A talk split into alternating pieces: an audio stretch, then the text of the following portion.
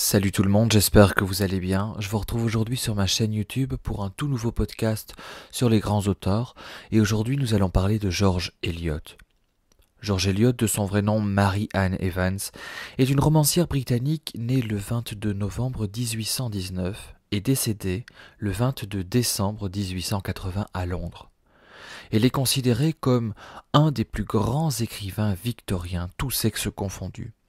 Ces romans, qui se situent dans une Angleterre provinciale, sont connus pour leur réalisme et leur profondeur psychologique.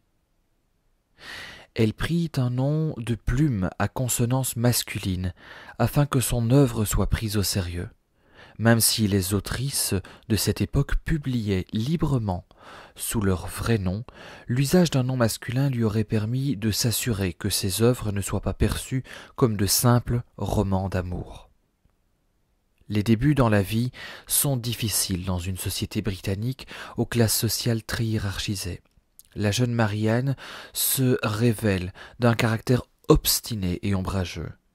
Grâce à la position de son père, qui est régisseur du château d'Arbury Hall, elle se voit autorisée à fréquenter la bibliothèque du château.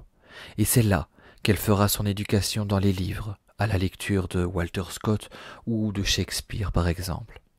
À 13 ans, elle est envoyée dans une école de religieuses baptistes à Coventry, où elle apprend le français et découvre Pascal. Très vite, la religion prend une grande influence dans sa vie. Elle publie son premier roman en 1859. Ses œuvres romanesques, Adam Bede, Le Moulin sous la flosse et Silas Marner, sont des écrits politiques. Dans Middlemarch, elle raconte l'histoire des habitants d'une petite ville anglaise, à la veille du projet de loi de la réforme de 1832. Le roman est remarquable par sa profondeur, perspicacité, sa psychologie et le caractère sophistiqué des portraits.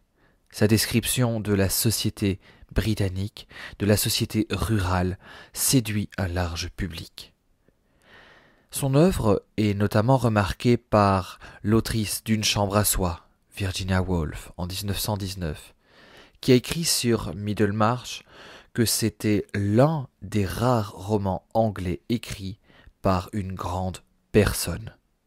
En France, Georges Eliot est lu par Albert Thibaudet, Marcel Proust, André Gide, et j'en passe.